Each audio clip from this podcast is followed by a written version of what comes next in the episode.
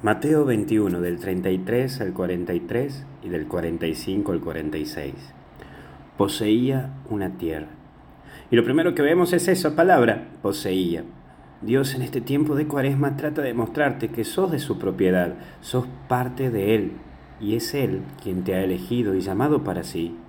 Pero también hoy planteate que está bajo tu posesión, que es lo que hoy es tuyo y tenés bajo tu cuidado.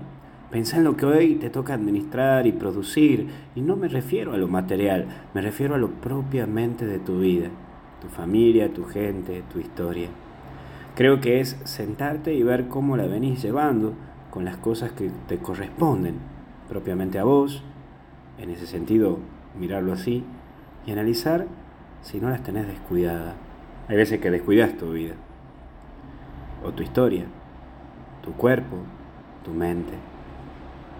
Por ahí un segundo eje, arrendar. Ahora pensá a quién le estás dando parte de tu vida. Esa persona que puede ser tu amigo, amiga, o cercano, o pareja. Tenés cuidado, no sea que te destruya lo que venís construyendo hace tiempo.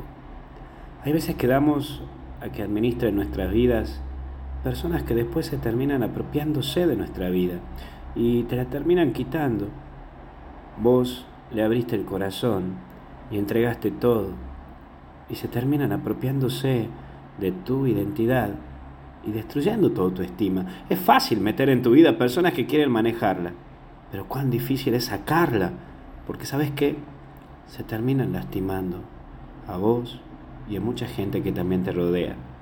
Por eso el último punto es producir, y en esta vida la clave es producir, generar, y es con tu vida lo que logras ello. Pensá si con tu vida estás produciendo, pero también pensá si con esas personas que elegiste para vivir la vida hay aportes, hay frutos.